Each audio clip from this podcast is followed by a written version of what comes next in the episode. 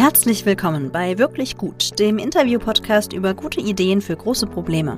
Ich bin Sarah Emminghaus und ich arbeite als freie Journalistin in Berlin.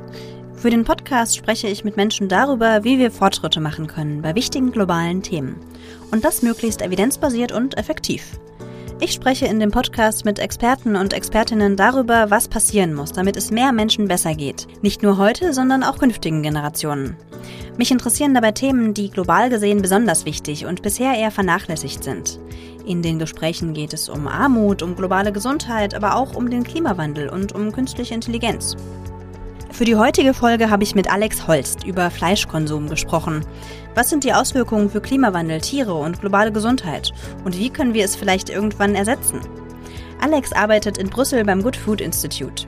Die Organisation setzt sich für ein besseres Ernährungssystem ein, vor allem dafür, dass es tierleidfreie Alternativen zu konventionellem Fleisch gibt. Zum Beispiel durch pflanzliche Produkte aus Erbsen oder Soja, aber auch durch kultiviertes Fleisch, also echtes Fleisch, das nicht vom Schlachthof kommt. Darüber, was das genau ist, wie das umgesetzt werden soll und für wen diese Alternativen überhaupt sind, habe ich mit Alex geredet. Bei Feedback zur Folge meldet euch gerne bei mir. Schreibt mir einfach eine Mail unter hallo@wirklichgut-podcast.de oder schreibt mir bei Twitter unter wirklich-gut. Und jetzt viel Spaß bei der aktuellen Folge des Wirklich Gut Podcasts mit Alex Holst. Schön, dass du da bist, Alex. Ich freue mich, vielen Dank. Stell dich doch zu Beginn erstmal kurz vor, wer du so bist, was so dein Hintergrund ist, was du so machst. Ja, gerne. Ich bin Alex Holst. Ich arbeite für das Good Food Institute Europe in Brüssel, hauptsächlich da im Politikbereich europäische Ebene. Ich komme aber ursprünglich aus dem Bereich Entwicklungszusammenarbeit und Klimawandel. Also vor GFI habe ich bei der GEZ, bei der Deutschen Gesellschaft für internationale Zusammenarbeit gearbeitet für drei Jahre. Alles zum Thema Klima. Das war 2015, Pariser Klimaabkommen, ganz spannende Zeit. Und dann war ich später zwei Jahre in Westafrika und habe da zum Klimawandel den Ländern dort, Benin, Senegal, Burkina Faso gearbeitet. Klimawandel ist ja auch was, was dich jetzt gerade thematisch in deiner Arbeit ziemlich viel beschäftigt. Genau, du hast schon gesagt, du bist in, du bist beim Good Food Institute, du arbeitest in Brüssel für den europäischen Arm sozusagen der Organisation. Warum macht ihr das, was ihr macht? Und was macht ihr überhaupt? Ja, sehr gute Frage. Das Good Food Institute Europe, hast du schon gesagt, wir sind global aktiv, aber der europäische Arm fokussiert sich tatsächlich hier am Kontinent ein nachhaltigeres, ein gerechteres, ein ethischeres Ernährungssystem zu schaffen. Das ist unsere Zielsetzung und das wollen natürlich viele Menschen. Also viele Menschen in Deutschland, in Europa, in der Welt wollen ein besseres Ernährungssystem. Eine große Problematik und die große Problematik im Ernährungssystem ist die Tierhaltung. Und da gehen wir sicher nachher noch drauf ein, was für Probleme damit in, in, in, Verbindung stehen. Wir fokussieren uns darauf, alternative Proteine, das pflanzenbasierte Fleisch oder Milchprodukte, ähm, Fermentationsprodukte und kultivierte Fleischprodukte, also Fleisch aus Zellkulturen, voranzutreiben, die schmackhaft, günstig und einfach auch nah an den Verbraucher zu bringen. Das Thema Fleischkonsum einmal so zum Einstieg die Frage, wie sieht das denn aktuell so aus? Also es gibt ganz schön viele Probleme damit. Auf einige werden wir auch noch eingehen. Also gerade was Fleischkonsum mit dem Klima macht, das offensichtliche Problem Tierschutz, also Tiere sterben für Fleischkonsum. Das könnte sich vielleicht ändern durch eure Lösungen, wenn die erfolgreich sind. Wie sieht's mit dem Fleischkonsum weltweit denn so aus? Gib mir doch darüber mal einen kurzen Überblick, weil ich glaube auch, dass mein Eindruck da ein bisschen verzerrt ist. Ich habe nämlich so das Gefühl, gerade in meinem Umfeld, dass immer weniger Menschen Fleisch essen und ich sehe auch ständig diese ganzen Fleischalternativen, über die wir auch noch sprechen werden, in Supermärkten und auf den Restaurantkarten und eigentlich überall und habe so das Gefühl, ja, läuft. Wie sieht's denn tatsächlich aus? Also der Eindruck ist nicht unbedingt falsch. Ich gehe davon aus, dass du hier in Berlin dich viel mit jungen Leuten umgibst und unter denen, also urbane, sehr gebildete, junge demografische Gruppe in Deutschland, da ist der Fleischkonsum tatsächlich zurückgegangen. Da gibt es immer mehr Vegetarier und Veganer in Deutschland. Aber wenn wir jetzt auf die gesamte Bevölkerung schauen, dann ist das immer noch eine sehr, sehr kleine Gruppe. Also wir reden jetzt 2020 von ungefähr 10 Prozent, 12 Prozent, je nach Umfrage der Menschen in Deutschland, die Veganer oder Vegetarier sind. Überwiegender Anteil, fünf bis sieben Millionen Leute sind Vegetarier und dann so um die eine Million, ein bisschen mehr Veganer. Das hat zugenommen, keine Frage, über die letzten Jahre und Jahrzehnte. Aber es ist immer noch eine kleine Minderheit. Und wenn wir über Dinge wie Klimawandel nachdenken und andere Folgen des Fleischkonsums, dann müssen wir global denken. Das sind globale Probleme und global ist der Fleischkonsum stetig, stetig, stetig hochgegangen über die letzten Jahrzehnte und es ist prognostiziert von den Vereinten Nationen, dass er auch weiter steigen wird. Bis zur Hälfte des Jahrhunderts bis zur Verdopplung. Warum?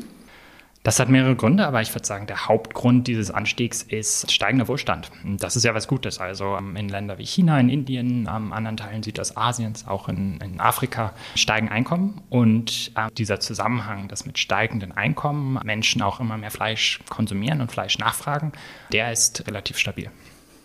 Du hast gerade diese Zahl auch gesagt für Deutschland, wie viele Menschen hier vegan Vegetarier sind. Kannst du da mal einen kurzen, noch mal kurz was dazu sagen, wie sich das entwickelt hat? Also das 10, 12 Prozent klingt für mein Gefühl eigentlich tatsächlich relativ viel.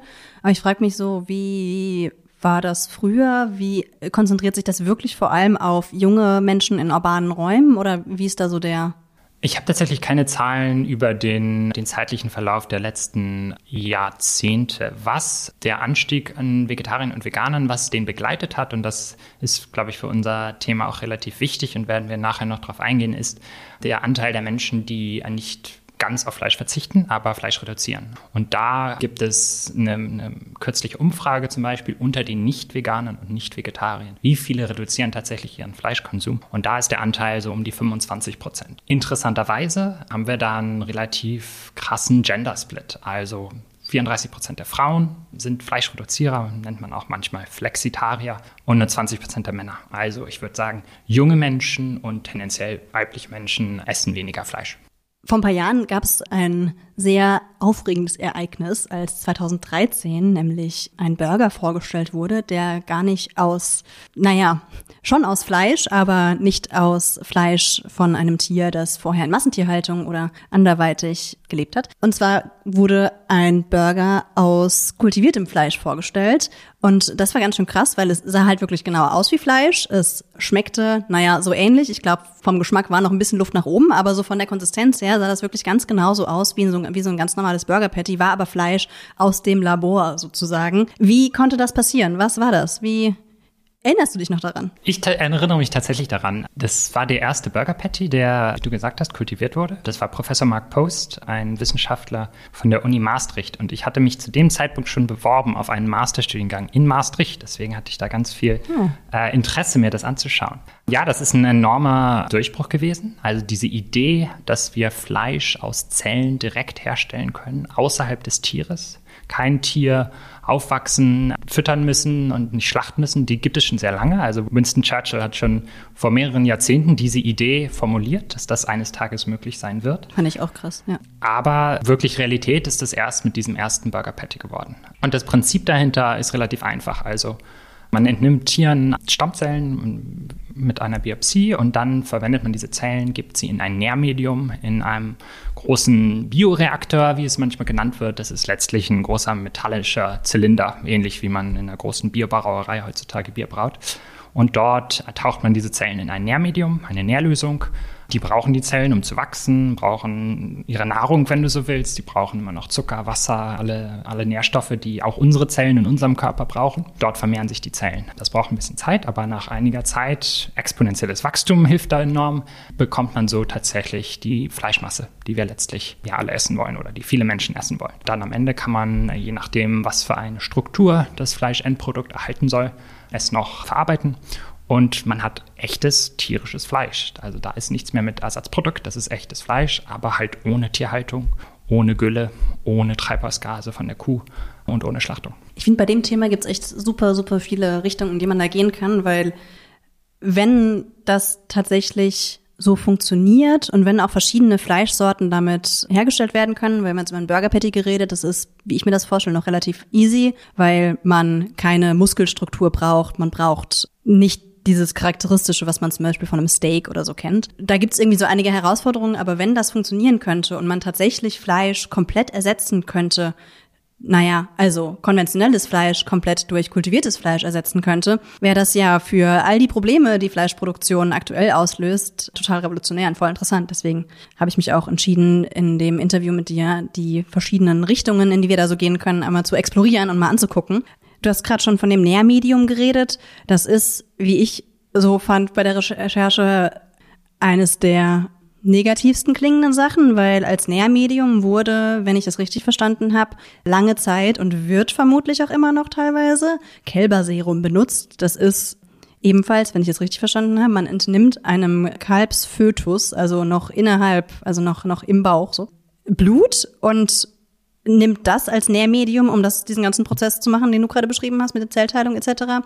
Das klingt halt schon ganz schön eklig, dass man zwar jetzt nicht mehr so diese Massentierhaltung hat, man muss Kalbsföten töten. Was sagst du dazu? Wird das noch gemacht?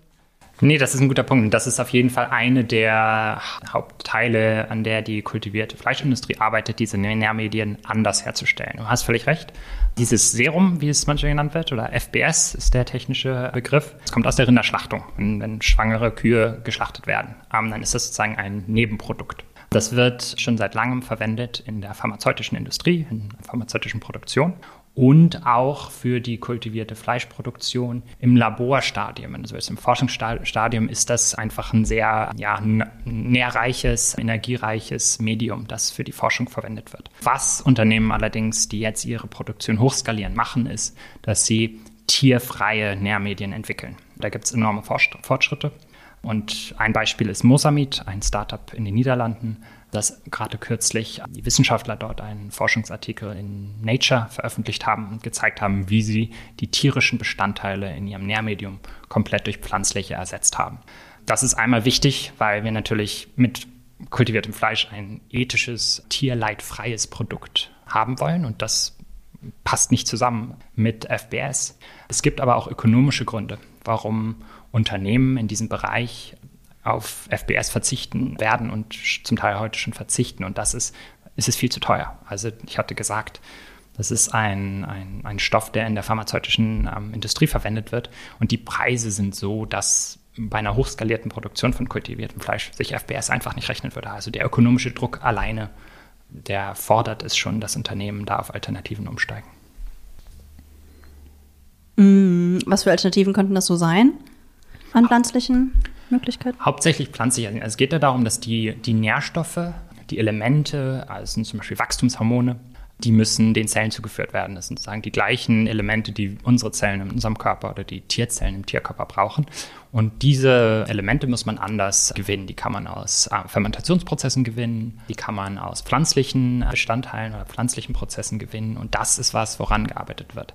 Interessanterweise ich hatte die pharmazeutische Industrie erwähnt, dort ist das teilweise schon längst in der Anwendung, weil die Kosten für das FBS so hoch sind. Das heißt, es gibt schon lange tierfreie Nährmedium für pharmazeutische und biomedizinische Anwendungen. Die sind aber nicht optimiert für die Anwendung, Fleisch zu züchten. Das heißt, die Optimierung von Nährmedien, tierfreie Nährmedien zu schaffen, das ist immer noch eine, eine der Innovationsherausforderungen, die dieser Sektor hat. Tierfrei ist bei dem ganzen Thema ja auch ein gutes Stichwort. Du hast gerade schon gesagt, dass das Kälberserum unter anderem deswegen ersetzt werden soll. Müssen denn überhaupt noch Tiere sterben für kultiviertes Fleisch?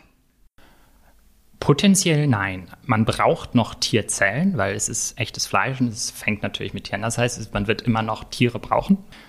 Allerdings wird man keine Tiere mehr schlachten müssen. Und die Idee ist von Unternehmen wie, wie Mosamid, aber auch anderen, ist, dass man noch relativ kleine Herden an Tieren auf sehr extensiven Farmen hat, wo sie ein gutes Leben haben können und man regelmäßig ihnen mit schmerzfreien Biopsien die Zellen entnehmen kann.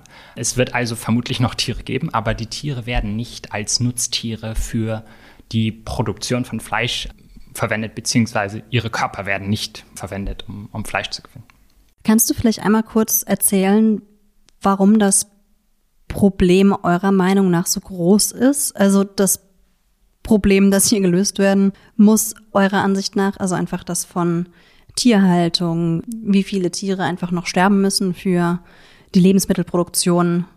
Was ist da euer Ausgangspunkt, von dem aus ihr eure Theory of Change, eure Arbeit modelliert? Wir haben in Deutschland immer noch einen sehr hohen Fleischverbrauch pro Kopf. Der ist in den letzten 20 Jahren relativ stabil geblieben, in den letzten zwei Jahren leicht gesunken, was erfreulich ist, aber international immer noch sehr hoch. Konkret liegen wir bei 55 Kilogramm pro Kopf pro Jahr an Fleischkonsum. Global sind wir bei 42 Kilogramm.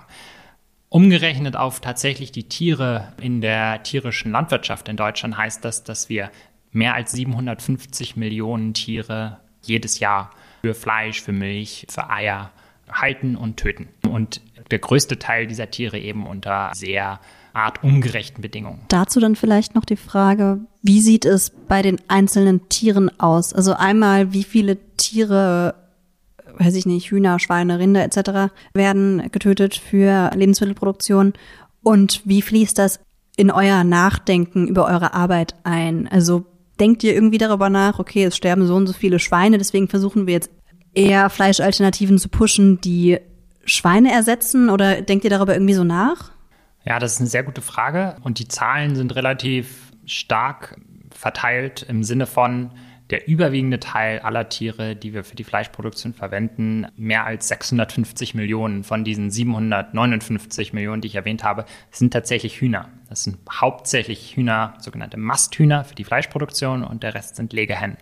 Das sind dann etwa 52 Millionen Schweine, 33 Millionen Puten und dann der Rest sind 15 Millionen Rinder, Schafe, Enten, Kaninchen, Gänse. Für unsere Arbeit heißt das, dass wir es als sehr wichtig erachten, dass es gute Alternativen für Hühnerfleisch gibt. Und da sind wir also sehr darauf bedacht, gerade in unserer wissenschaftlichen Arbeit, in unserer Arbeit mit Unternehmen, dafür zu sagen, dass es gute Alternativen in dem Bereich gibt. In unserer politischen Arbeit, in meiner Erfahrung, gibt es da oft keine Abwägung. Da gibt es oft nur die Frage, Fleischalternativen ja oder nein, konventionelles Fleisch, Förderung oder Nichtförderung. Hm, ja. Genau, das mit dem Tierschutz und das Tiere sterben ist so eines der Probleme. Es gibt aber auch so ein paar Sachen, die als neue Probleme entstehen können bei kultiviertem Fleisch. Also zum Beispiel ist es aktuell so, dass zur Herstellung von der gleichen Menge an kultiviertem Fleisch mehr Energie, also Elektrizität, verbraucht wird als bei konventionellem Fleisch. Ist das nicht doof, wenn jetzt noch neue Probleme dazukommen, die wir vorher gar nicht hatten bei konventionellem Fleisch? Es ist richtig, dass mehr Elektrizität verbraucht wird. Und das ist, glaube ich, einleuchtend, weil der Prozess, der normalerweise im Körper einer Kuh oder eines Schweins oder des Huhns stattfindet, eben in einem kontrollierten Produktionsprozess einer Produktionsanlage ähm, simuliert werden muss. Das heißt zum Beispiel Temperaturregelung, die findet dann nicht im tierischen Körper statt, die muss in der Anlage stattfinden. So, und das braucht Elektrizität. Die große Frage ist, wo kommt die Elektrizität her?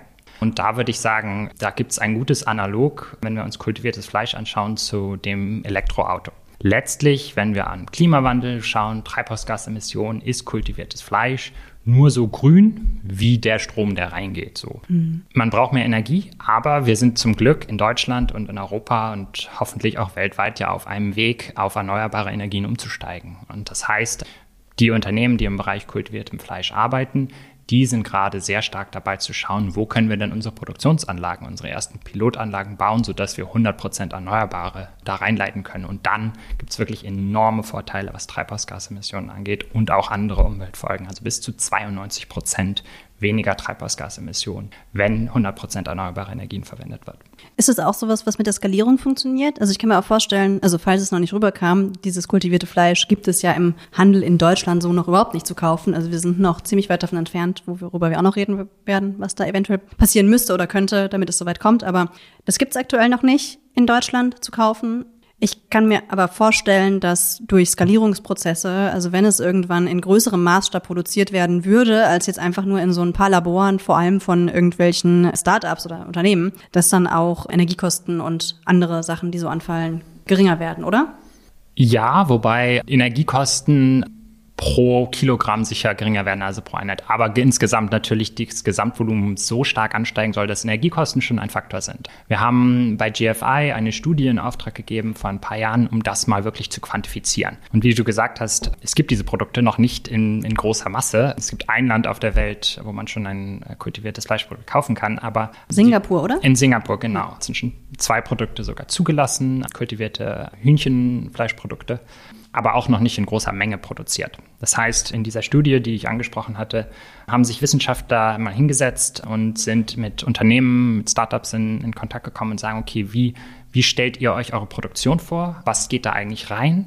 Haben eine sogenannte Lebenszyklusanalyse gemacht, Lifecycle Analysis, wirklich alle Inputs, die in die Produktion gehen und sich dann angeschaut, was sind die Umweltauswirkungen und was sind eigentlich die Kosten? Also was für, ein, was für einen Preis haben wir am Ende pro Kilogramm Fleisch? Und Energie spielt da durchaus eine Rolle.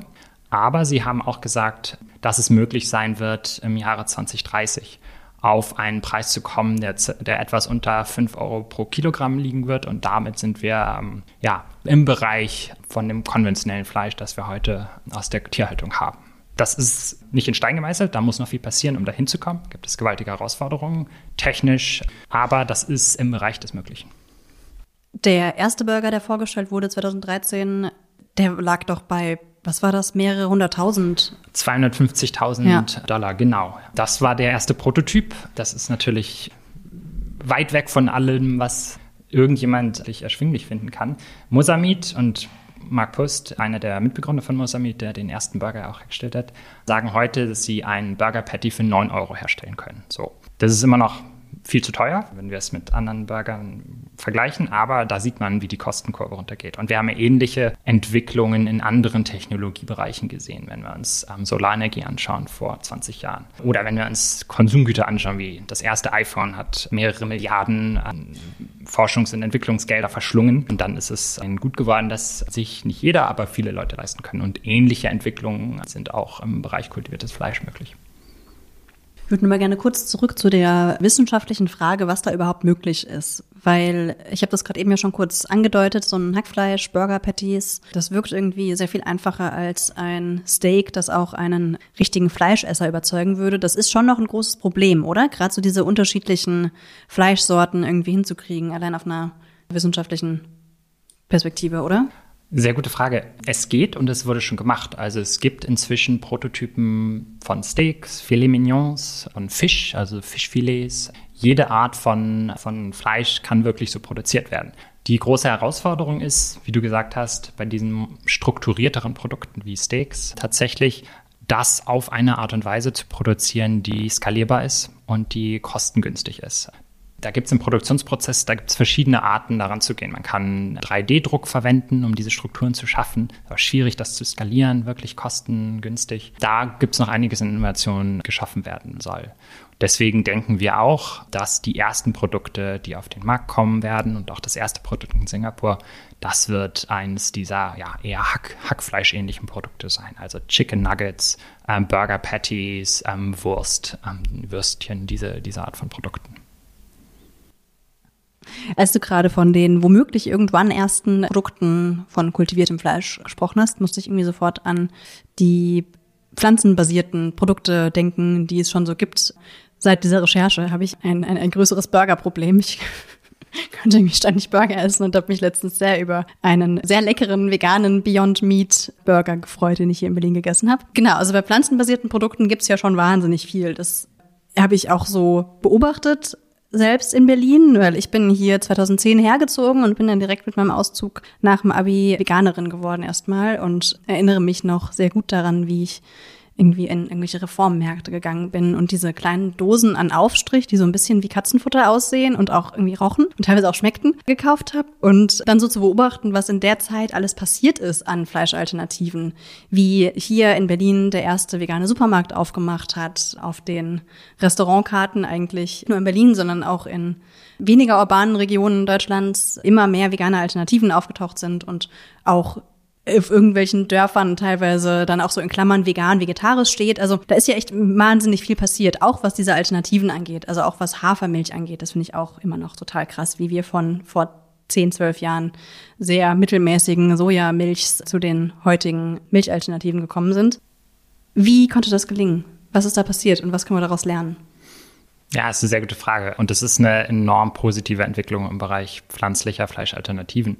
Was in dieser Entwicklung definitiv wichtig war, ist einerseits die technologische Entwicklung. Ähm, also wir hatten einige Startups und Unternehmen, Beyond Meat hattest du schon angesprochen, anderes aus den USA ist Impossible Foods, die einfach gezeigt haben, die neue Produkte entwickelt haben, die sehr, sehr ähnlich geschmacklich dran sind an, an echtem Fleisch, an echten Burger Patties. Und das hat ein ganz neues Segment, ein ganz neues Verbrauchersegment eröffnet. Das heißt, ähm, wenn wir uns zum Beispiel die Kundinnen und Kunden von Beyond und Impossible anschauen, das sind eben nicht hauptsächlich Vegetarier und Veganer, sondern das sind Fleischreduzierer.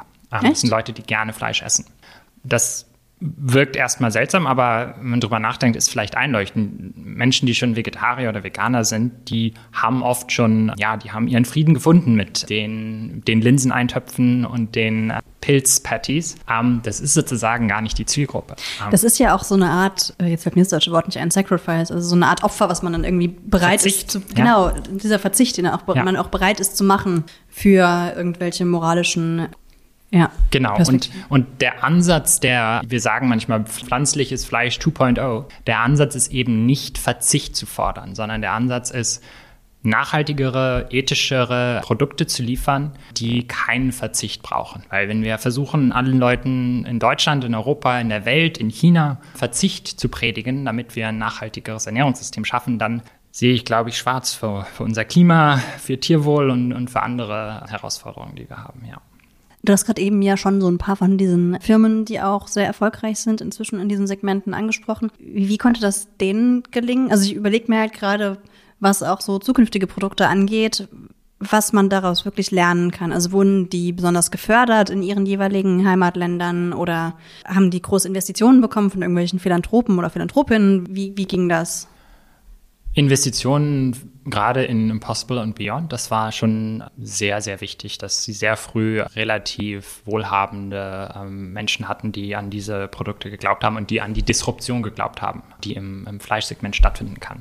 Ich glaube, ein Vergleich, wenn wir an einen ganz anderen Sektor denken, kann, können wieder die Elektroautos sein. Es hat sozusagen ein Tesla gebraucht, ein neues Unternehmen, das eine ganz andere Art und Weise, Elektroautos herzustellen, erfolgreich gemacht wird. Und dann haben wir gesehen, dass ähm, die etablierten Autohersteller, die etablierten Unternehmen, VW, BMW, Toyota gemerkt haben, oh, da, das ist was, das ist die Zukunft. Da investieren wir jetzt auch rein. Und eine ähnliche Entwicklung sehen wir im Fleischbereich. Es hat Impossible und Beyond Meat gebraucht, um sozusagen den Erfolgsweg darzulegen. So macht man es. Und dann sind jetzt Unternehmen wie Nestle, Unternehmen wie Tyson, Cargill, JBS, größter Fleischhersteller der Welt aus Brasilien, massiv in die pflanzlichen Fleischalternativen investiert. Und das ist genau der Weg, den wir brauchen, um das noch weiter zu skalieren. Wenn du so über die bisherigen pflanzenbasierten Alternativen, die schon auf dem Markt bist, nachdenkst, was würdest du da sagen? Hat sich da am meisten durchgesetzt? Ich kam sofort auf Hafermilch. Ich weiß nicht, ob das nur meine kaffeeliebende Perspektive ist, aber was würdest du sagen? Hafermilch ist auf jeden Fall hat einen Moment gerade und ist, ist im, im Aufbruch. Ähm, Sojamilch ist immer noch volumenmäßig stärker. Ich würde sagen, im Fleischbereich muss man unterscheiden. Also da haben wir jetzt die Burger Patties, wir haben Nuggets, wir haben Sausages. Es gibt aber da noch sehr viel Luft nach oben, das muss man auch sagen. Bei allem Erfolg und ja, die Wachstumsraten dieser Märkte sind enorm. Sie sind relativ gesehen zum, zum Fleischmarkt relativ klein und geschmacklich sind die meisten dieser Produkte noch nicht wirklich nah dran am echten tierischen Produkt. Und müssen wir immer zurückdenken, das ist das Ziel. Das Ziel ist, dass Fleischesser nicht auf den Geschmack, die Erfahrung des, des Steaks, des Burgers, des Nuggets, das sie gewohnt sind zu essen, verzichten sollen. So, da gibt es noch einiges, was wir an Forschung, an Innovation, auch im pflanzlichen Bereich brauchen. Und da muss noch mehr rein investiert werden. Ja, das ist auch einfach so eine ja, Zielgruppenfrage, ne? Du hast es ja schon angesprochen. Also da bin wahrscheinlich jetzt ich gar nicht mal so die gewünschte Kundin, weil ich wahrscheinlich auch happy gewesen wäre mit meinen äh, Linsensuppen. Genau, ähm, das, ja. äh, das ist die Frage und da besteht auch eine gewisse, ein gewisses Risiko, dass es einige Hersteller gibt, die ganz bequem in ihrer vegetarisch-veganen Nische gerade sind. Aber damit erreichen wir eben nicht die 90 Prozent in Deutschland, die noch Fleisch essen. Damit erreichen wir nicht ja, die Mehrheit, die globale Mehrheit, die nicht auf Fleisch verzichten will. Ihr habt ja als ein Thema, was du vorhin auch angesprochen hast, das Thema Fermentation. Und da hattest du auch schon mal angesprochen, nachdem ich das so leicht abgetan habe in einem Vorgespräch, dass das auch super wichtig ist, gerade für diese Burger Patties, die so erfolgreich sind, also die vegan-vegetarischen. Erzähl mir mehr über Fermentation. Ja, gerne. Ja, Fermentation ist so ein Bereich, der manchmal unterm Radar dieser ganzen alternativen Erfolgsgeschichten sich befindet. Und ich glaube zu Unrecht. Fermentation ist nicht so sexy, weil Fermentation oft nicht ein direktes Endprodukt zeugt. Fermentation als Prozess kennen wir schon seit langem, haben wir kulturgeschichtlich seit Jahrtausenden verwendet, um Bier zu brauen, Käse herzustellen, Joghurt. Die neuartige Anwendung von Fermentation für alternative Proteine, die ist technischer biotechnologischer. Da können Mikroorganismen verwendet werden, um bestimmte Proteine, bestimmte Inhaltsstoffe, Enzyme direkt herzustellen. Also man kann durch biotechnologische Verfahren Mikroorganismen programmieren, um zum Beispiel Milchproteine herzustellen und dann aus diesen Milchproteinen echten Käse herzustellen der keinerlei Kuh, keinerlei tierischen Inputs mehr bedarf. Also nochmal Next Level zu kultiviertem Fleisch eigentlich, oder? Ja, oder ähnlich, wenn du so willst. Also man kann äh, Milch, Ei-Produkte herstellen und ich brauche das hier nicht genau. Ein anderer Aspekt ist, dass Fermentationsprodukte als Inhaltsstoffe für pflanzliche Produkte wiederverwendet werden können. Das Paradebeispiel dafür ist der Impossible Burger. Ich hatte Impossible Foods schon erwähnt. Die sind bekannt in den USA und darüber hinaus für ihren, ihr pflanzliches Produkt, ihren pflanzlichen Burger, der wirklich ganz nah dran ist am tierischen Produkt.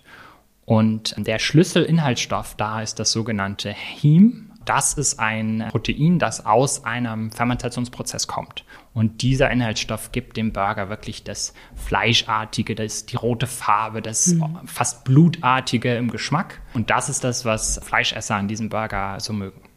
Hm, ja, schon faszinierend. Du hast mir auch von mikrobieller Fermentation kurz erzählt und da kurz ich habe mir jetzt hier mit Ausrufezeichen R-Protein aufgeschrieben, also Solar Foods, was eine Firma in Finnland ist, die du erwähnt hattest. Kannst du ganz kurz über die reden? Das fand ich total faszinierend. Ja, klar. Ja, es ist spannend, was da im mikrobiellen Bereich so los ist. Also Mikroorganismen sind, sind faszinierend und ich bin kein Wissenschaftler, aber was, was da passiert, ist wirklich unglaublich. Solar Foods aus Finnland, die haben einen Mikroorganismus, ein Bakterium in der finnischen Erde gefunden, das aus Wasserstoff, aus CO2 aus der Luft und aus ein bisschen Zucker und, und, und Nährstoffen Protein herstellen kann. Also man braucht Luft und ein bisschen Nährstoffe und Elektrizität und so kann Solar Foods Fleischalternativen herstellen. Braucht keine anderen Inhaltsstoffe. Das ist schon, ja, das klingt nach Science Fiction. Die bauen gerade ihre große Pilotanlage in Finnland, die mit 9 Millionen Euro vom staatlichen Klimafonds in Finnland finanziert wird. Also das ist in der Mache. Es gibt auch ein US-amerikanisches Startup, die heißen Air Protein, die ein ähnliches Verfahren verwenden. Spannend. Ich bin da auch auf eine Firma gestoßen aus Berlin, die, ich meine, sie hießen mal Legendary, ich glaube, sie heißen jetzt anders, die auch an so Fermentationsprodukten arbeiten, was auch total spannend. Ich glaube, das ging dann so in Richtung Käse. Genau. Naja, Ersatz, also Käse. Genau. Aber aus den Prozessen gewonnen. Das ist Formo, heißen die jetzt. Die sind in Berlin sehr, sehr erfolgreich und die stellen eben diese, diese Milchproteine aus Präzisionsfermentation her. Also es ist Casein äh, und Whey-Proteine. Dadurch kann echter Mozzarella, echte, echte Käseprodukte hergestellt werden. Du bist ja in Brüssel aktiv und beschäftigst dich dementsprechend viel mit der EU-Politik in deiner Lobbyarbeit. Und da hätte ich sehr gerne mal einfach so einen kurzen Überblick, wer eigentlich so die wichtigen Player sind ähm, bei diesen Entscheidungen. Was sind da so auch die Dynamiken eventuell, die relevant sind, um dieses ganze Feld von alternativen Protein- und Ersatzprodukten für tierische Produkte existieren? Ja, eine sehr gute Frage. Ähm, ich würde sagen, es ist eine ähnliche Konstellation wie bei vielen anderen neuen Technologien. Und zwar gibt es natürlich auf der einen Seite so diese neuen Sektoren, die neue Industrie, ähm, die Startups, die, um sich weiterzuentwickeln, Investitionen brauchen, öffentliche Förderung teilweise brauchen, den richtigen regulatorischen Rahmen brauchen, damit sie aktiv sein können. Und die pushen natürlich Politik dahingehend, es einfacher für sie zu machen. Dann gibt es natürlich, ich sag mal, die etablierten Sektoren, die etablierten, die etablierte Industrie, in diesem Fall vor allen Dingen die etablierte tierische Landwirtschaft und da gibt es sicher einige Stimmen auf EU-Ebene, Ebene in Deutschland, die diese alternativen Proteine eher als ja, Konkurrenz, Gefahr für ihr, ihr Geschäftsmodell ansehen und dementsprechende ja, Gegenbewegungen politisch anstoßen. Mm, wie muss ich mir da so die politische Landschaft vorstellen? Also ihr seid ja dezidiert überparteilich, ne? Also ihr seid jetzt nicht irgendwie angedockt an die Grünen oder so, sondern ihr versucht schon mit den unterschiedlichen politischen Lagern zu sprechen. Ja, genau. Wie ist da so die politische Landschaft aufgestellt? Also könnt ihr da wirklich gut mit allen reden? Was geht da so bei euch? Nee, das ist eine exzellente Frage. Wir reden mit allen tatsächlich, außer mit extrem, extrem rechten Parteien. Aber wir sehen natürlich, dass es unterschiedliche äh, Neugierde gibt, was äh, alternative Proteine angeht. Also so aus einer eher grünen, progressiven Richtung gibt es ein großes Interesse daran, was sind wirklich die Umweltmöglichkeiten, die Umweltauswirkungen und wo gibt es die, die großen Einsparungen, zum Beispiel im Bereich Treibhausgase, die alternative Proteine schaffen können. Und in Deutschland mit einer FDP oder im Im konservativen Bereich, da ist eher die Frage, okay, was macht das mit unserer, mit unserer Industrie? Was sind die Chancen auch für diese neuen äh, Sektoren? Und da ist natürlich das Wirtschaft, die wirtschaftliche Aspekt, die wirtschaftlichen Argumente stehen eher im Vordergrund. Wobei man sagen muss, das Thema Klima hat jeder auf der Agenda ganz oben heute. Insofern, das wird schon anerkannt und da ist es auch gut, dass wir ja einen innovations-, wachstumsfähigen Sektor pushen können, der auch den Klimawandel ja, mitlösen kann.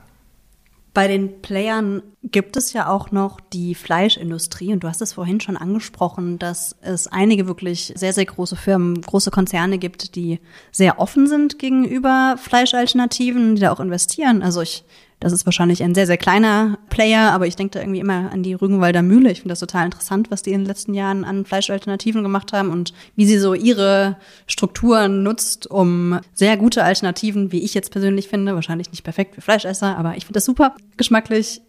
Genau, also so ihre Expertise nutzt, um eben auf so diesen vegan-vegetarischen, dieses Segment zu gehen. Und gerade bei diesen riesigen Firmen, den Konzernen, du hast jetzt zum Beispiel auch schon Tyson gesprochen, Wiesenhof ist ja auch da ganz groß dabei, in Deutschland eher bekannt ist.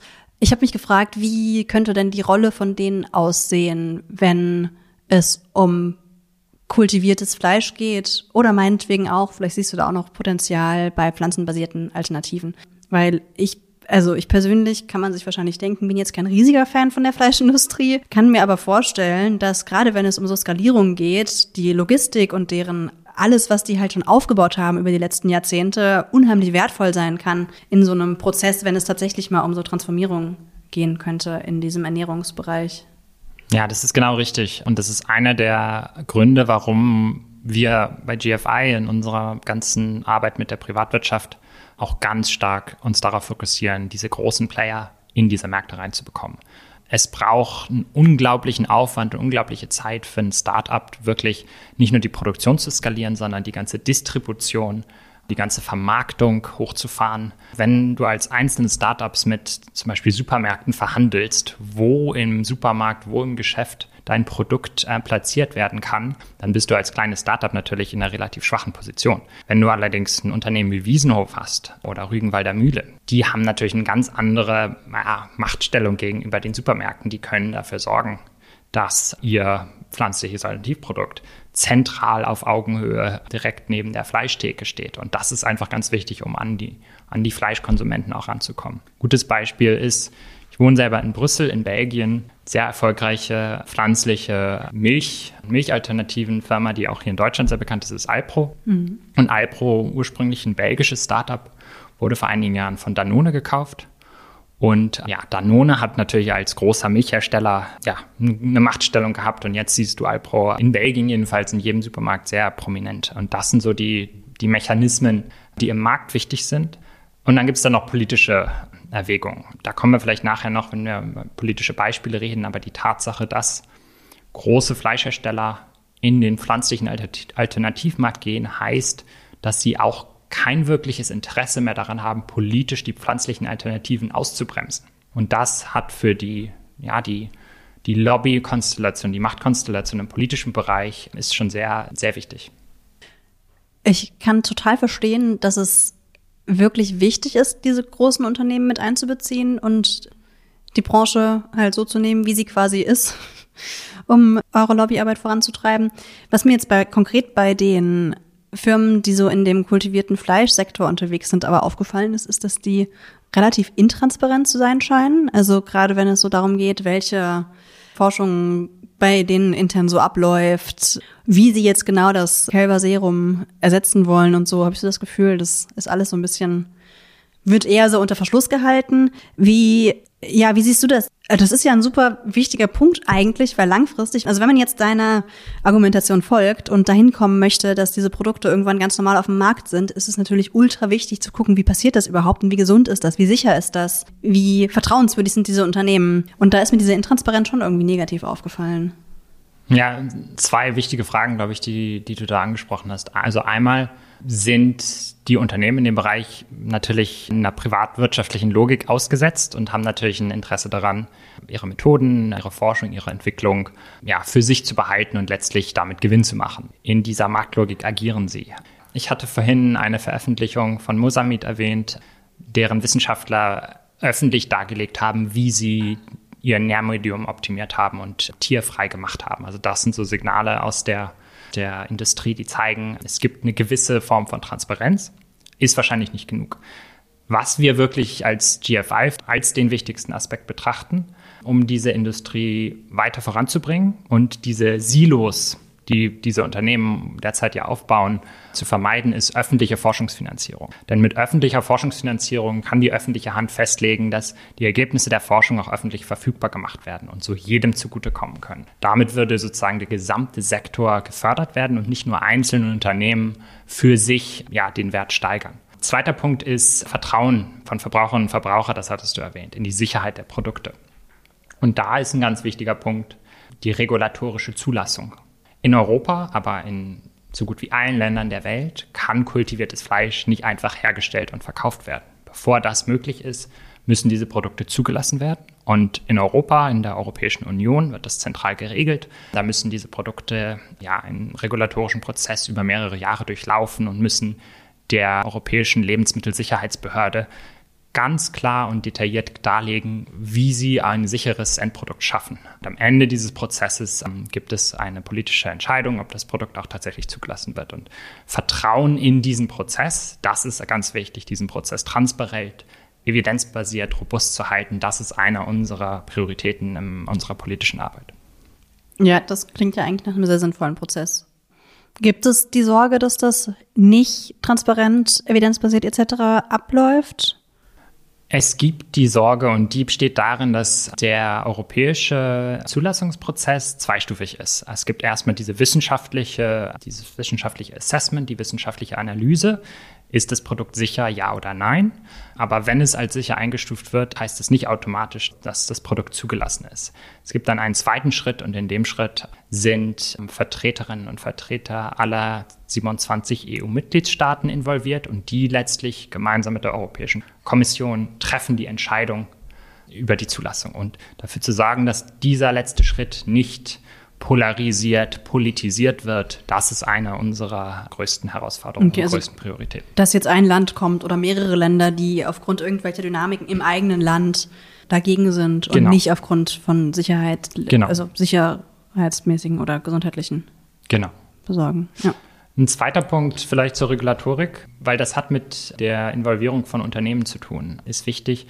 Dieser Zulassungsprozess ist wichtig, damit wir wirklich sichere Lebensmittel haben und Verbrauchervertrauen haben. Aber wenn diese Zulassungsprozesse so zeitaufwendig und auch finanziell aufwendig für Unternehmen sind, dann kann das dazu führen, dass nur sehr große Konzerne es sich überhaupt leisten können, diese Zulassungsprozesse zu durchlaufen. Und da wir ja einen kompetitiven Sektor mit vielen kleinen und mittelständischen Unternehmen in diesem Bereich wollen, ist es wichtig, dass die, die öffentlichen Autoritäten auch dafür sorgen, dass es möglich ist, für kleinere Unternehmen diese Zulassungsprozesse zu durchlaufen.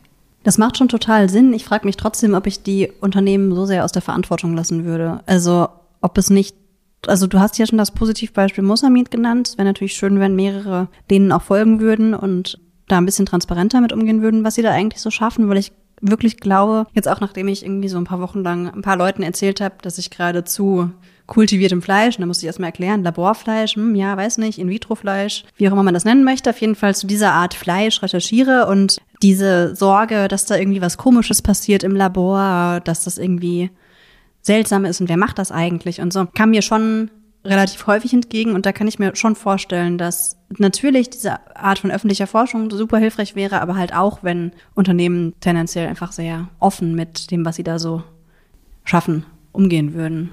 Ich glaube, das ist ein ganz wichtiger Punkt. Das ist ein Punkt, den viele Unternehmen in der Branche auch ernst nehmen. Und wir haben jetzt in den letzten ja, zwei bis acht Monaten mehrere Ankündigungen und auch erste Eröffnungen von Pilotanlagen, Produktionsanlagen für kultiviertes Fleisch gesehen. Ein prominentes Beispiel ist das Unternehmen Upside Foods in äh, Kalifornien. Und die haben ihre große Anlage eröffnet und sehr transparent, sehr offen ihre Produktionsprozesse erklärt, Journalisten eingeladen. Und diese Art von Offenheit ist, glaube ich, was wir brauchen. Vor allen Dingen, wenn wir es vergleichen mit der mm, Intransparenz und dem Mangel an Offenheit, den wir in der konventionellen Fleischindustrie heute sehen. Mhm. Also Schlachthöfe sind nicht zugänglich. Schwierig in die, in die Tierhöfe reinzukommen und sich anzuschauen, was da passiert. Also da wirklich den Kontrast zu schaffen. Ich glaube, das ist ganz wichtig.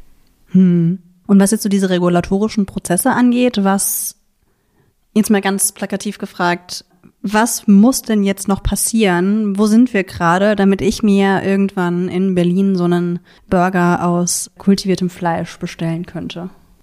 Regulatorisch spielt da eine große Rolle. Also selbst wenn heute Mosameat oder Innocent Meat aus, aus Rostock, deutsches Startup in dem Bereich, schon ein Produkt kostengünstig herstellen könnte, könnte es das noch nicht verkaufen in Europa. Der Prozess der regulatorischen Zulassung der wird ein paar Jahre brauchen. Das ist schwierig zu quantifizieren. Zwischen 18 und 36 Monate ist so unsere beste Schätzung. Von dem Moment an, wo das eingereicht wird. Moment an, wo das eingereicht wird. Mhm. Bis heute hat noch kein Unternehmen einen Zulassungsantrag bei der Europäischen Kommission eingereicht. Warum?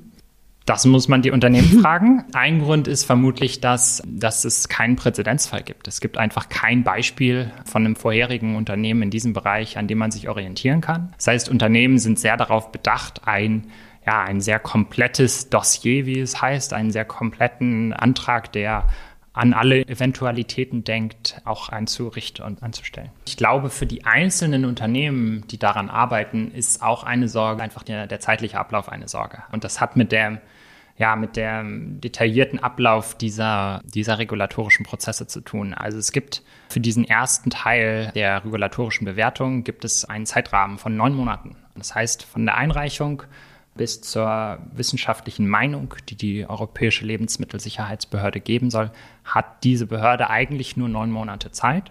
Aber die Behörde kann sozusagen die, die Uhr stoppen und zurück zum, zum Unternehmen geben und Fragen stellen und vielleicht weitere Studien anfordern. Mhm. Und das ist so einer der Punkte, wo dieser ganze regulatorische Prozess sich verzögern kann. Und Unternehmen wollen diese Verzögerung natürlich vermeiden. Deswegen wollen sie so viel wie möglich abdecken, was von der regulatorischen Behörde gefordert werden könnte. Mhm. Das ist jetzt so die politische Seite davon, beziehungsweise die regulatorische. Gibt es denn bereits Produkte, die soweit wären, dass sie diesen Schritt gehen könnten? Das ist wieder eine interessante Frage. Es gibt den einen Präzedenzfall in Singapur. Also in Singapur gibt es ein US-amerikanisches Unternehmen, eJust, das schon zwei Produkte durch den ganzen regulatorischen Prozess durchgelaufen hat. Und das ist Singapur, das ist kein Land, das, das weniger strikte Anforderungen hätte. Also es ist ein sehr, das hat zwei Jahre lang gedauert für das erste Produkt. Aber die singapurische Behörde hat sich eben das Ziel gesetzt zu sagen, wir wollen wirklich auch die Ersten sein, die Pioniere sein in diesem Bereich, nicht nur was Innovation angeht, sondern auch was Lebensmittelsicherheit angeht, haben das ernst genommen und haben das priorisiert und sind jetzt das erste und bisher einzige Land, und haben damit bewiesen, dass diese Produkte tatsächlich den striktesten Lebensmittelsicherheitsprüfungen standhalten können. Jetzt von Singapur mal zurück hierher nach Deutschland, beziehungsweise mit kurzem Abstecher nach, was war das gerade eben? Finnland hast du, glaube ich, erwähnt, wo so eine große, so eine, so eine große Förderung stattfand, richtig, ne? Für diesen Sektor. Wie schätzt du denn die Lage in Deutschland dahingehend ein? Also was gibt es hier so für Player? Wie ist hier so die politische Lage? Da ist mir der Koalitionsvertrag aufgefallen, wo nämlich der Satz drin steht in der aktuellen Ampelregierung. Wir stärken pflanzliche Alternativen und setzen uns für die Zulassung von Innovationen wie alternative Proteinquellen in Fleischersatzprodukten in der EU ein. Ich vermute, das hat euch gefreut, wenn ihr nicht sogar eure Finger im Spiel hattet. Und wir haben jetzt ja schon über so ein paar Produkte gesprochen, die man auch in Deutschland kaufen kann. Und ja, mich würde einfach mal interessieren, wie hier so die Lage ist, da Deutschland jetzt ja auch nicht gerade als Early Adopter bekannt ist, was neue Produkte angeht. Da sind, glaube ich, Deutsche teilweise natürlich absolut zu Recht ja, ein bisschen vorsichtig. Ja, das, das stimmt teilweise. Im Bereich pflanzlicher Alternativen ist Deutschland sogar ziemlich weit mit dabei, also einer der größten Märkte in Europa. Teilweise natürlich, weil wir eines der größten Länder sind. Wenn wir uns die Produktionsseite anschauen, dann gibt es einige gute Beispiele an deutschen Startups. Also ich hatte Formo erwähnt, die Käse aus Präzisionsfermentation herstellen. Es gibt ein Unternehmen, das heißt Blue, Blue Seafood in Hamburg, die zellkultivierten Fisch herstellen. Und es gibt noch einige andere Beispiele. Pflanzliche Alternativen haben wir schon drüber gesprochen. Es gibt an der TU München jetzt einen Lehrstuhl, der diesen Herbst besetzt wird, der zu zellulärer Landwirtschaft arbeitet, also Präzisionsfermentation und kultiviertes Fleisch. Ähm, das ist der erste Lehrstuhl dieser Art weltweit. Also Deutschland hat das Potenzial, das wissenschaftliche Potenzial, das unternehmerische Potenzial. In Deutschland wird dieser Bereich allerdings noch nicht ausreichend gefördert. Du hattest Finnland erwähnt, das in diesem einen Bereich Biomassefermentation stark drin ist. Das andere große europäische Land in diesem Bereich sind die Niederlande. Die niederländische Regierung hat gerade vor ein paar Monaten eine Investition von 60 Millionen Euro in das niederländische Innovations- und Forschungssystem für zelluläre Landwirtschaft bekannt gegeben. Niederlande ist ja ein wichtiges Land in der EU, aber sehr viel kleiner als Deutschland. Und da ist wirklich das Problem, dass wir in Deutschland die politische Führung nicht haben. In den Niederlanden steht kultiviertes Fleisch in der Proteinstrategie. Da sagt der Landwirtschaftsminister, das ist Teil von unserer zukünftigen Ernährungsweise. Das gibt es in Deutschland noch nicht. Wir haben hier und da ein bisschen Förderung und das ist gut, da brauchen wir mehr von, aber wirklich der politische Wille und die politische Führung in dem Bereich, der fehlt.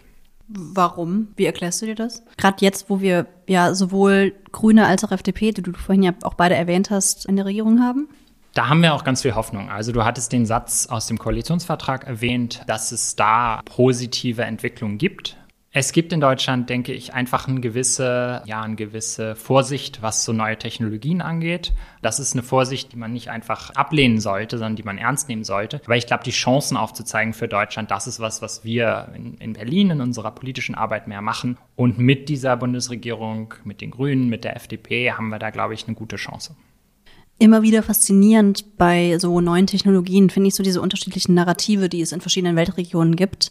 Das hat ja auch gerade schon so ein bisschen hier angeklungen und ihr als Good Food Institute seid ja schon länger in den USA unterwegs, als es euch in Europa gibt. Also ich meine, USA war sechs Jahre und Europa erst drei, also das erst genau. Europa drei. Was sind denn so die unterschiedlichen Narrative, auf die euch so auffallen in der Arbeit? Jetzt zum Beispiel sowas wie, dass Europa ein bisschen skeptischer ist und teilweise nicht ganz so super excited über neue Technologien, als es jetzt in den USA vielleicht der Fall ist, und in diesem Silicon Valley-Umfeld vor allem. Ja, genau. Was ist dir da so aufgefallen oder euch als GFI? Das ist auf jeden Fall ein Punkt. Also wenn wir hier mit Politikern, politischen Parteien reden, gerade die sehr umweltbewusst sind, dann ist da eine gewisse Technologieskeptizismus manchmal klingt da durch und in Amerika ist es anders. Ein anderer Unterschied ist, würde ich sagen, die Rolle oder der Fokus auf Tierwohl als politisches Thema oder Tierleid als, als äh, Problem oder ob es so wahrgenommen wird. Das spielt in Europa und in Deutschland eine viel größere Rolle und ist auch viel hm. mehr anerkannt gesellschaftlich als in den USA. Und in dem, in dem Sinne, ja, in unserer politischen Kommunikation und unserer politischen Arbeit müssen wir natürlich schauen, wie die Wahrnehmung der Entscheidungsträger ist und dementsprechend variieren wir unsere politischen Messages, unsere politischen Nachrichten. Ich glaube, so ein Punkt, der da auch ganz gut passt, ist so ein Spektrum, das mir irgendwie aufgefallen ist beim Thema sowohl Klimaschutz, aber eigentlich auch Tierschutz. Ich habe so das Gefühl, es gibt irgendwie so zwei Enden eines Spektrums, was so das Mindset angeht. Einmal, dass man Dinge ersetzen möchte. Jetzt zum Beispiel Verbrenner durch E-Autos ersetzen, konventionelles Fleisch durch kultiviertes Fleisch ersetzen, etc. Und das andere Ende des Spektrums wäre irgendwie so dieser, dieser Verzicht, den du schon angesprochen hast. Also, dass man einfach weniger Fleisch isst oder sich ganz neue Gerichte ausdenkt, die diese Fleischalternativen halt einfach gar nicht brauchen, dass man weniger Auto fährt und dafür halt mehr Fahrrad und mehr öffentliche Verkehrsmittel nimmt. Und ich kann mir vorstellen, dass das geografisch eventuell auch einen Unterschied machen könnte. Aber grundsätzlich würde ich gerne mit dir über dieses Spektrum ein bisschen sprechen. Also wie ihr zu eurer Einschätzung kommt, dass Ersatz der richtige Weg ist. Ich, davon gehe ich mal aus, dass ihr dazu kommt, weil eure Produkte, die ihr bewerbt, alle Ersatzprodukte sind. Ja, und warum nicht Verzicht das Bessere ist? Weil ich in einer idealen rationalen Welt könnte man ja quasi sagen, Verzicht, also weniger ist natürlich besser, weil das dem Klima halt hilft. Also wenn wir einfach komplett auf Fleischprodukte oder auf tierische Produkte verzichten, dann gibt es diese Probleme gar nicht mehr. Also warum durch diesen ganzen, durch diesen ganzen Hassel gehen und kultiviertes Fleisch erfinden und Hafermilch und whatever? Also warum nicht einfach Gewohnheiten umstellen, was ja von den Ergebnissen eventuell sehr viel besser wäre?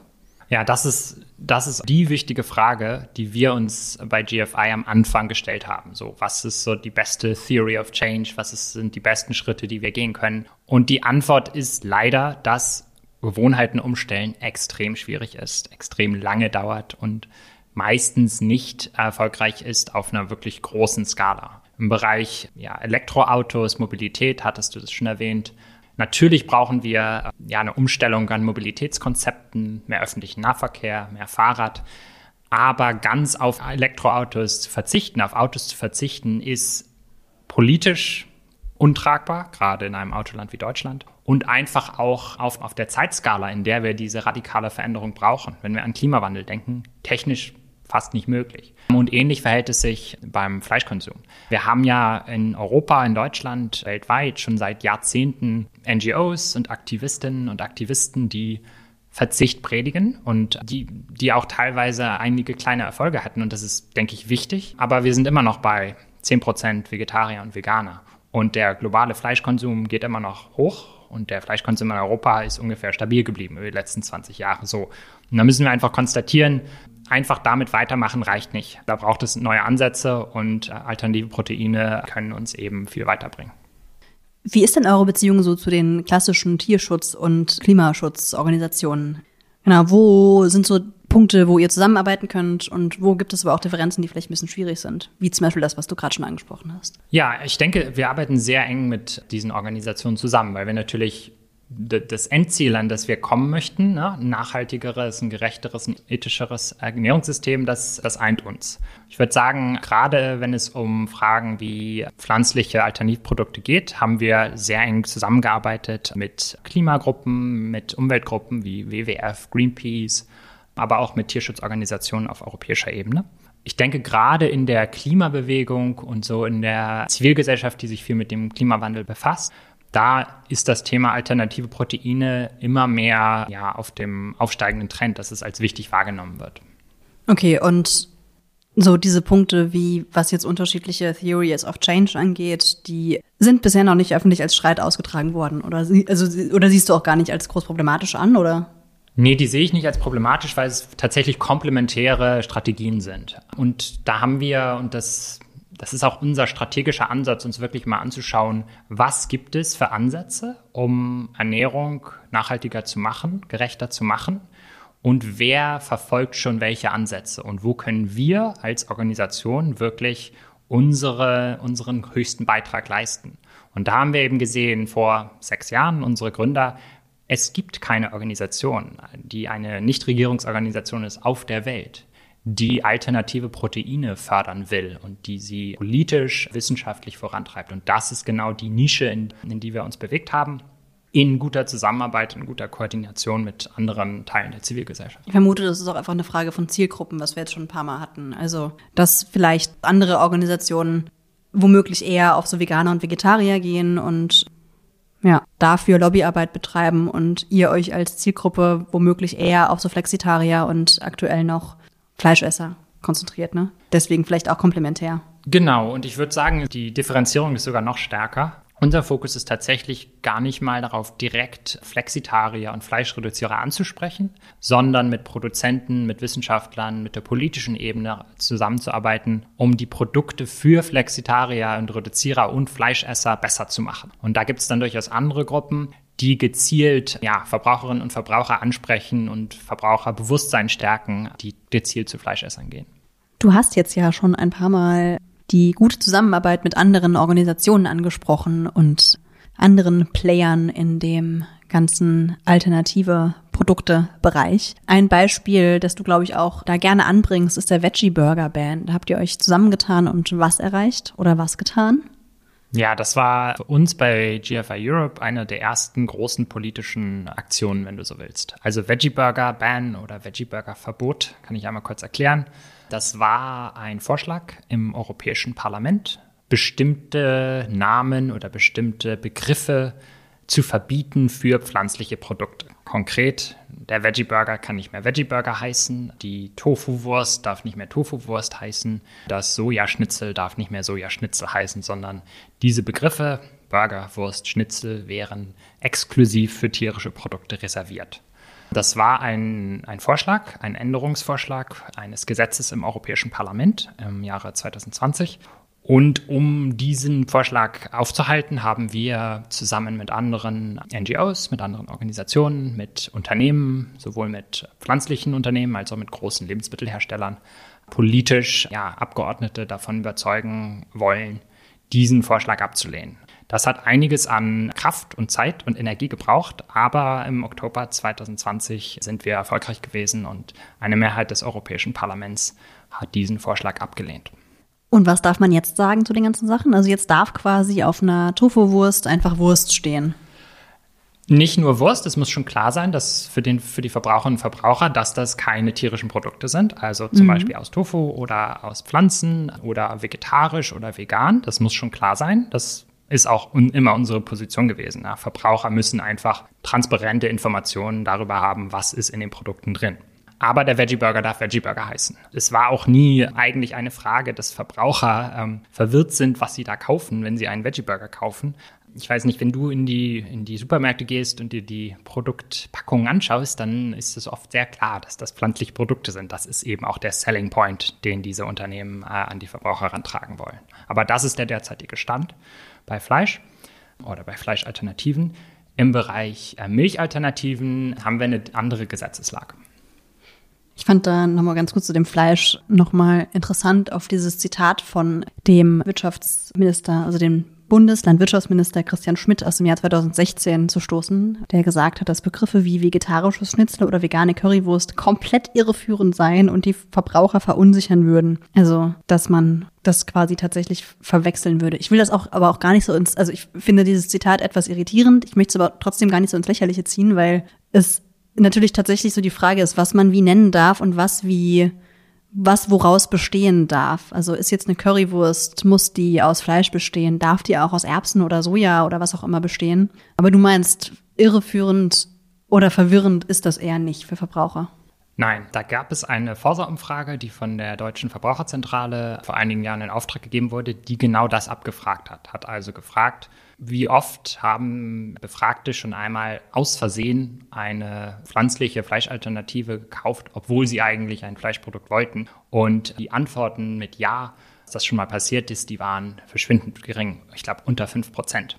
Insofern, das ist kein Problem. Und es wurde oft als von, von der politischen Seite, die dieses Verbot durchsetzen wollte, herangebracht, aber letztlich ja, hat zum Glück die Vernunft in diesem Fall im Europäischen Parlament gesiegt. Aber irgendwas macht das ja schon mit einem, ob da jetzt Currywurst draufsteht oder, okay, da weiß ich tatsächlich gar nicht, was man sonst sagen könnte, aber ob da jetzt Hafermilch oder Haferdrink draufsteht. Sonst würdet ihr ja nicht dafür werben, dass das so ist. Warum hältst du das für wichtig? Genau, das ist wichtig, weil, wenn wir nochmal zurückdenken, was wollen wir mit den alternativen Proteinen, mit den pflanzlichen Alternativen erreichen? Wir wollen, dass Menschen, die gerne Fleisch essen und nicht auf Fleisch verzichten wollen, diese Produkte kaufen und gerne kaufen. Und dafür müssen diese Produkte erkennbar sein für Fleischesser, dass sie wissen, wie sie die Produkte in einem Gericht benutzen, dass sie die auf den Grill schmeißen können, dass sie wissen, wie sie die im, in ihrer Esskultur behandeln können. Und dafür ist es wichtig, gerade für die neuartigen Produkte, die noch nicht lange auf dem Markt sind, ja, dass Verbraucher bekannten Namen konfrontiert werden. Also als ähm, einen weiteren Punkt bei diesem Namensthema, aber auch bei dem Thema ich nenne es mal so Verhaltenspsychologie, wie Leute reagieren auf solche neuen Produkte, finde ich das immer total interessant, wo diese Produkte im Supermarkt rumliegen. Zum Beispiel, gerade du hast das Thema mit den Milchprodukten ja umrissen. Und wenn dann da so Genussscheiben liegen von einer Marke, die vegane Produkte herstellt, und das liegt dann direkt neben dem, neben der, dem, dem Käse, kann ich mir natürlich denken, okay, das wird wahrscheinlich so ähnlich schmecken sollen wie Käse und das dann kaufen. Aber an sich ist Genussscheiben ja noch nicht sehr aussagekräftig, sondern erst so diese Positionierung bettet es in einen verständlichen Kontext ein. Das fand ich dazu auch ganz spannend. Also diese Positionierung im Supermarkt ist auch echt ein Ding, ne? Ob das jetzt in irgendeiner Ecke im Reformmarkt rumliegt oder in so einem extra abgetrennten Bioregal oder eben direkt neben der Wurst aus Fleisch oder dem Käse, Käse. Ja, absolut richtig. Das spielt tatsächlich eine große Rolle. Da gibt es gute Experimente von Supermärkten, die das einfach mal randomisiert haben und gesagt haben, so in die Hälfte unserer Supermärkte, da tun wir unser, unsere pflanzlichen Fleischalternativen in die Bio-Ecke, ganz weit weg, machen noch ein grünes Label drauf und hoffen, dass die Vegetarier und Veganer den Weg zu uns finden. Und in der anderen Hälfte der Supermärkte, da tun wir es tatsächlich an die Fleischtheke neben die Fleischprodukte klar umrissen, klar informiert, dass das pflanzliche Produkte sind. Und Ergebnisse sind da wirklich sehr drastisch, dass also gerade die Fleischesser, die eben normalerweise zur Fleischdecke gehen, das ist ihre Gewohnheit, die greifen viel, viel eher mal zu den pflanzlichen Alternativen aus Neugier, als wenn ähm, die Positionierung äh, ganz weit auseinander ist. Ist, glaube ich, relativ einleuchtend, warum das so ist. Und das ist, glaube ich, ein, ja, ein Lernprozess, der in der, in der ganzen äh, Industrie, im, im Supermarktsektor auch allmählich Anklang findet. Das ist ja auch allgemein eine interessante Frage, was passieren muss, damit diese Produkte überhaupt gekauft werden und was passieren muss, damit diese Produkte gerne von, auch von Nicht-Veganern und Nicht-VegetarierInnen gekauft werden. Wie kann das passieren? Also wie ändern Menschen ohne diesen moralischen Aspekt im Hinterkopf zu haben, so drastisch ihr Verhalten, dass sie jetzt nicht mehr auf, auf Fleischburger zurückgreifen, sondern jetzt erstmal bei pflanzenbasierten Produkten, also, sondern auf Soja-Patties oder so. Wie schafft man das? Das ist die, die Gretchenfrage, wenn du so willst. Und da haben wir bei GFI eben anfangs uns wirklich angeschaut, was gibt es an wissenschaftlicher Literatur über ja, Kaufverhalten, wenn es um Lebensmittel geht. Und da haben wir uns ja eine große Literaturrecherche gemacht und tatsächlich festgestellt, die, die überwiegende Mehrheit der wissenschaftlichen Publikationen und Ergebnisse ist klar, der Geschmack und der Preis und vielleicht noch Gewohnheit, Bequemlichkeit ist wirklich was für die meisten Verbraucherinnen und Verbraucher zählt. Und der Geschmack, damit ist nicht mal gemeint, dass es gut schmecken muss, sondern dass es so schmecken sollte wie das, was es ersetzt, oder? Genau, und das ist, das ist verbunden mit der Gewohnheit. Mhm. Wir, wir sind da als Menschen, wir werden ja nicht geboren und essen sofort Fleisch von Natur aus, sondern Fleisch Konsum ist was, was wir lernen. Das ist halt das, was in unseren Familien, an der Schule, im Kindergarten eben auf dem Tisch ist. Und da legen wir uns diese Gewohnheit zu und erlernen den Geschmack Fleisch wirklich zu mögen. Und Menschen ist ein Gewohnheitstier. Davon ist es schwierig, wirklich wegzukommen. Da ist, das ist der Ansatz. Der Soja-Patty wird erfolgreicher mit Fleischessern, wenn er mehr nach Fleisch schmeckt. Mhm. und da müssen wir immer noch mehr hin. Und der Preis ist auch eine unheimlich wichtige Sache, ne? Also auch logischerweise, das ist ja auch so eine leider oft auch eine Einkommensfrage, ob man sich leisten kann, diese ganzen Ersatzprodukte zu kaufen, weil sie halt ähnlich wie Bioprodukte lange einfach teurer sind und deswegen nicht so gut leistbar für Menschen, die jetzt nicht so ein hohes Einkommen haben. Ja, absolut. Also da spielt die die soziale Komponente eine ganz große Rolle. Also wir wollen nicht, dass Fleisch, dass pflanzliche Fleischalternativen ein hochpreisiges Signalprodukt für Veganer und Vegetarier bleiben sollen, sondern sie müssen eben erschwinglich sein. Und auch da sind wir momentan noch nicht. Also wenn du in Supermärkte hier in Berlin oder auch woanders hingehst, die meisten äh, pflanzlichen Fleischalternativen und gerade die, die qualitativ gut und geschmacklich ähnlich am Fleisch sind, die sind oft noch relativ hochpreisig. Und da müssen wir wirklich noch weiter, ähm, da muss die Industrie, da muss die öffentliche Hand noch weiter investieren, damit die Preise runtergehen. Kannst du das noch ein bisschen ausführen? Also was muss da konkret passieren, denkst du, damit man sich da annähert? Preislich jetzt erstmal?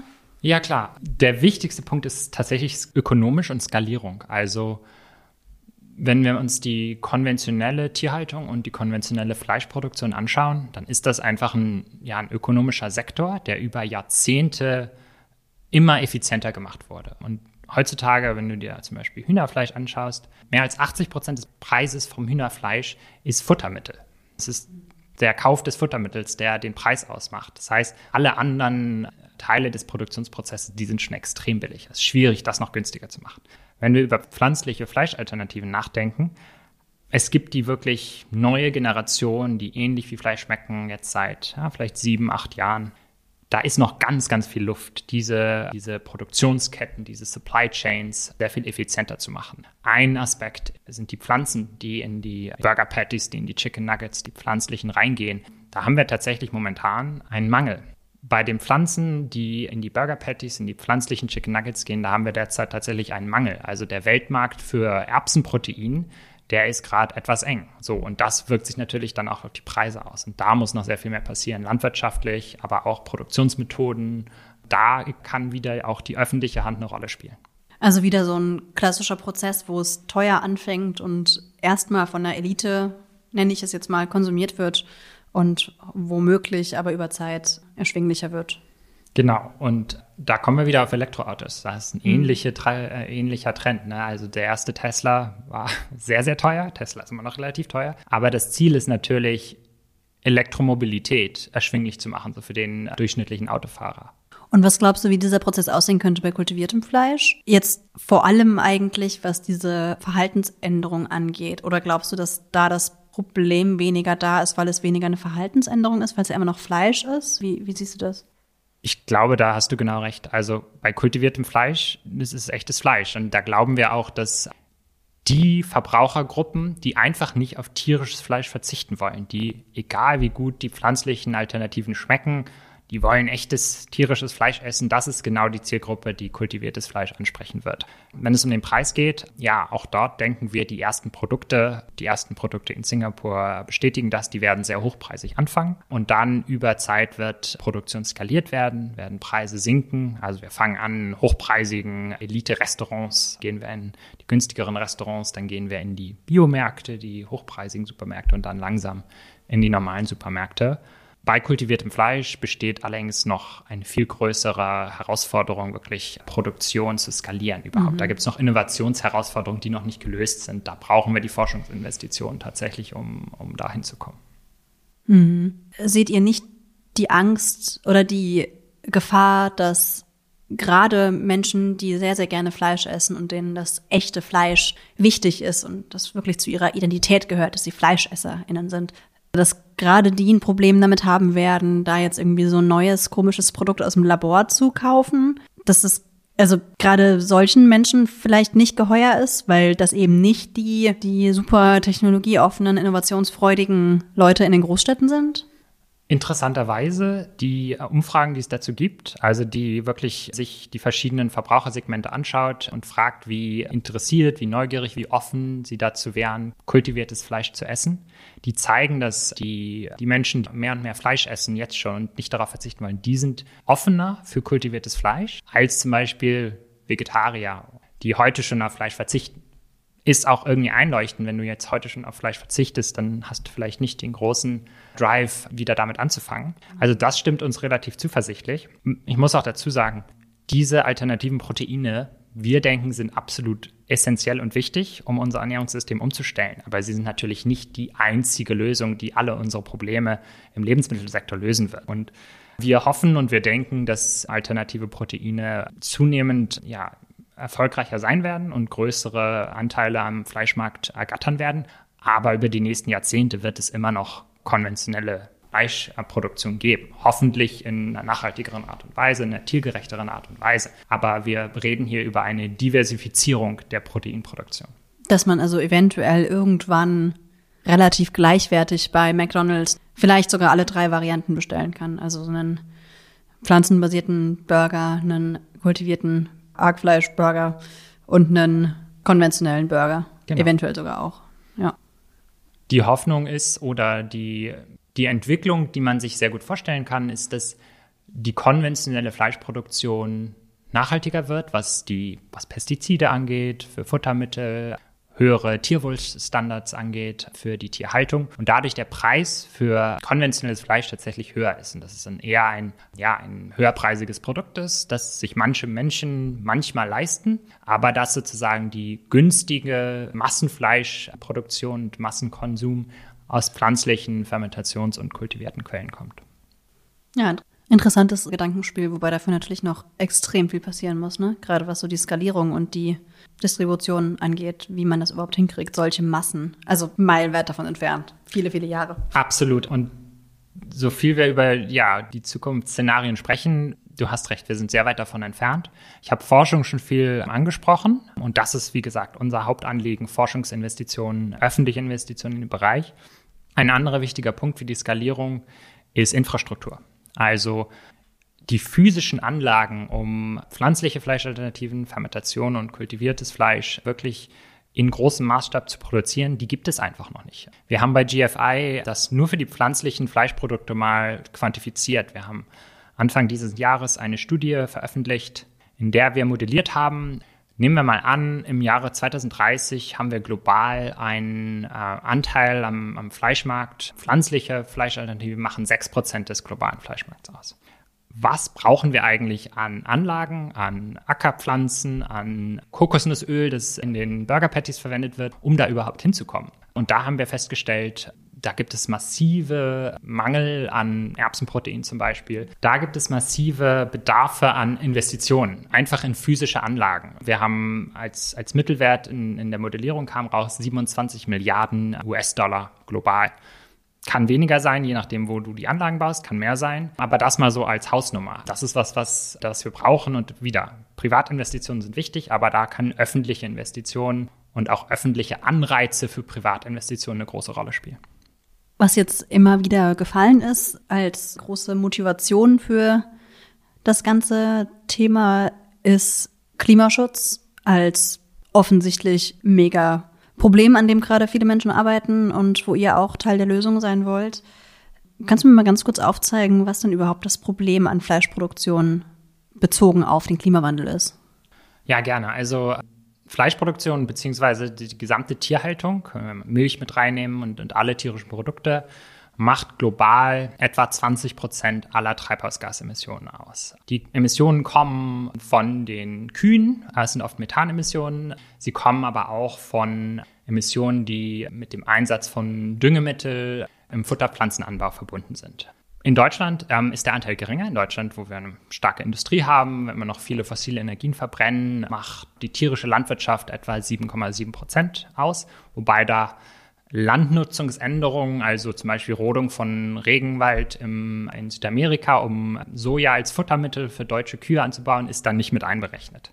Aber wir sind in einer Situation, in der Deutschland und die EU sich politisch das Ziel gesetzt haben, bis 2050 klimaneutral zu sein. Und da müssen wir an die Landwirtschaft ran. Und die Landwirtschaft ist einer dieser, dieser Sektoren, die, die schwierig zu dekarbonisieren sind. Es reicht nicht einfach komplett auf Erneuerbare umzusteigen oder nur noch Elektroautos zu fahren. Wir müssen da eben andere Ansätze fahren und da können alternative Proteine eben eine große Rolle spielen. Wahrscheinlich aber eher die pflanzenbasierten Sachen, oder? Was jetzt so die Timelines, also die, was jetzt so die, den Zeithorizont angeht, bei dem es Pflanzenbasierte sind da sicher weiter, was die Marktreife angeht. Gerade wenn wir auf die Zwischenziele im, in der Klimapolitik schauen, 2030 wollen wir Treibhausgasemissionen um 65 Prozent gesenkt haben. Da werden pflanzliche Alternativen eine größere Rolle spielen als die kultivierten zum Beispiel. Aber wenn wir Mitte des Jahrhunderts uns anschauen, Fermentation wird eine sehr große Rolle spielen in dem pflanzlichen und auch kultiviertes Fleisch wird da schon einen Anteil haben. Aber ist das Ziel bis Ende des Jahrhunderts Erderwärmung nicht über 1,5 Grad Celsius zu erreichen. Das steht, aber wir müssen natürlich auch theoretisch weiterdenken. Die, die Welt endet nicht im Jahre 2100, hoffentlich nicht. Ähm, mhm. Insofern langfristig führt an den Alternativen kein Weg vorbei. Du bist jetzt gerade vor allem auf das Thema CO2-Ausstoß eingegangen. Was aber ja auch ein Riesending ist, ist der Landverbrauch, den die Tierhaltung aktuell so einnimmt. Ja, allerdings. Also 75 Prozent der weltweiten landwirtschaftlich genutzten Fläche, die benutzen wir für Tierhaltung. Das ist Weidefläche, das ist aber vor allen Dingen Futtermittelanbau. Und da, das hat natürlich massive Auswirkungen auf Artenvielfalt, auf andere Umweltfaktoren, einfach Wasserverschmutzung, Luftverschmutzung aus der Tierhaltung spielt eine große Rolle. Und da, wenn wir auf Deutschland schauen, ist es etwas weniger, aber immer noch 57 Prozent der landwirtschaftlichen Fläche wird nur für Futtermittelanbau verwendet. So. Wenn wir diese Fläche anstelle dessen für ähm, pflanzliche Proteine, für menschliche Humanernährung verwenden würden, dann hätten wir enorme Flächengewinne. Wiederum, da spielen die alternativen Proteine eine Rolle, weil sie enorme Flächen freisetzen werden. Und die Flächen können wir dann nutzen, wie wir es als Gesellschaft für richtig erachten. Ja, wir können sie renaturieren, wir können neue Lebensräume schaffen. Wir können aber auch sagen, hey Moment, wir brauchen so viel erneuerbare Energien, wir müssen unsere Windräder irgendwo hinbauen. Prima, da haben wir neue freie Flächen, die wir verwenden können. Also das gibt uns einfach ganz viel Spielraum, ja, gesellschaftlich mit diesen Flächen bessere Dinge zu machen. Also sowohl was das Thema Landverbrauch angeht, als auch was CO2-Ausstoß angeht, finde ich immer auch irgendwie sehr krass mir vor Augen zu führen, wie viel eben für die Futtermittel drauf geht. Also zum Beispiel, es wird ja gerne, wenn es um Soja und Tofu geht, angeführt, dass, weiß ich nicht, brasilianische Regenwälder für Soja abgeholzt werden. Tatsächlich ist es aber ja so, dass der aller, aller, allergrößte Großteil von Soja weltweit eben als Futtermittel eingesetzt wird. Und das trifft auf beide Punkte zu und wäre dann auch entsprechend, wenn es mehr Verbrauch, mehr Konsum von pflanzlichen Produkten geben würde, äh, stark verringert. Ne? Absolut. Wir würden enorm Druck reduzieren auf die Zerstörung von so kritischen Lebensräumen wie Amazonas Regenwald zum Beispiel. Wir hatten vorhin über den Energieverbrauch von kultiviertem Fleisch gesprochen. Und da spielt natürlich eine Rolle Treibhausgasemissionen. Was ist der Strommix, der da reingeht in die Produktion? Beim Thema Flächenverbrauch haben wir eine Unabhängigkeit. Also die Flächenvorteile von kultiviertem Fleisch, die sind tatsächlich unabhängig davon, was, was die Energie ist, die reingeht, sondern die kommt einfach daher, dass es viel weniger Ressourcen braucht, um die gleiche Menge an Fleisch herzustellen, wenn wir kultiviertes Fleisch verwenden, als wenn wir konventionelle Fleischproduktion machen. Auf der Liste der Probleme, die die Produktion von Fleisch, Milch etc. auslöst, ist ja auch Gesundheit. Ne? Also euer Fokus geht da eher in Richtung öffentliche Gesundheit. Dazu kommen wir gleich. Vorher würde ich gerne kurz über individuelle Gesundheit sprechen. Mhm, genau, weil zu viel Fleisch, da gibt es inzwischen ziemlich viele Studien und auch Empfehlungen von Ernährungsgesellschaften dazu, ist gesundheitlich nicht so toll, erhöht das Risiko von verschiedensten Krankheiten. Wenn der Anteil zu groß ist, Kannst du mir einmal ein bisschen was darüber erzählen, was an Fleisch und tierischen Produkten problematisch sein könnte hinsichtlich Gesundheit? Die große Problematik, was so ernährungsphysiologische Gesundheitsfaktoren angeht, die kommt oft von sogenannten roten Fleisch. Also es ist vor allen Dingen Rindfleisch und von Fleisch, das sehr stark verarbeitet wurde.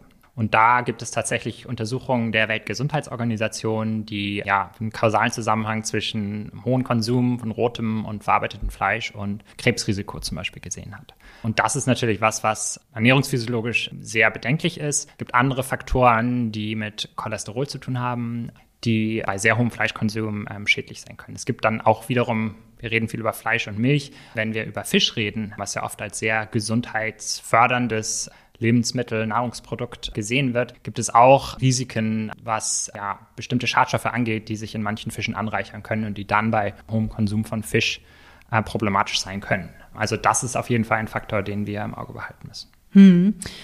Genau, du hast jetzt auch gerade schon gesagt, also es geht hier meistens um hohen Konsum. Also ich möchte hier gar nicht Fleischkonsum gesundheitlich verteufeln, weil ein bisschen Fleisch gesundheitlich überhaupt nicht problematisch sein muss, aber eben viel Konsum von vor allem rotem Fleisch einige dieser Risiken erhöht. Jetzt habe ich mich aber gefragt, ob das, was ihr so promotet, das überhaupt löst. Also wenn wir jetzt sowohl über pflanzenbasierte Alternativen als auch über kultiviertes Fleisch sprechen, löst das dieses Problem oder haben wir das quasi immer noch?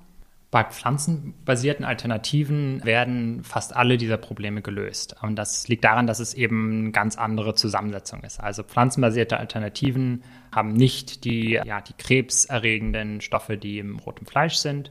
Sie sind oft viel reicher an Ballaststoffen. Sie sind, sie haben weniger gesättigte Fettsäuren. Also es gibt ernährungsphysiologisch da schon einige Vorteile. Das heißt nicht, dass alles mit pflanzenbasiertem Fleisch super gesund ist. Es ist immer noch gesünder, ja, einen Linseneintopf zu essen als den Plant-Based Burger Patty. Aber im Vergleich zu dem konventionellen Fleischprodukt ist es sehr viel besser. Bei kultiviertem Fleisch ist die Lage natürlich ein bisschen anders, weil kultiviertes Fleisch ist erstmal echtes tierisches Fleisch und kommt mit den gleichen ernährungsphysiologischen Eigenschaften. Allerdings gibt es das Potenzial, kultiviertes Fleisch langfristig gesünder zu machen.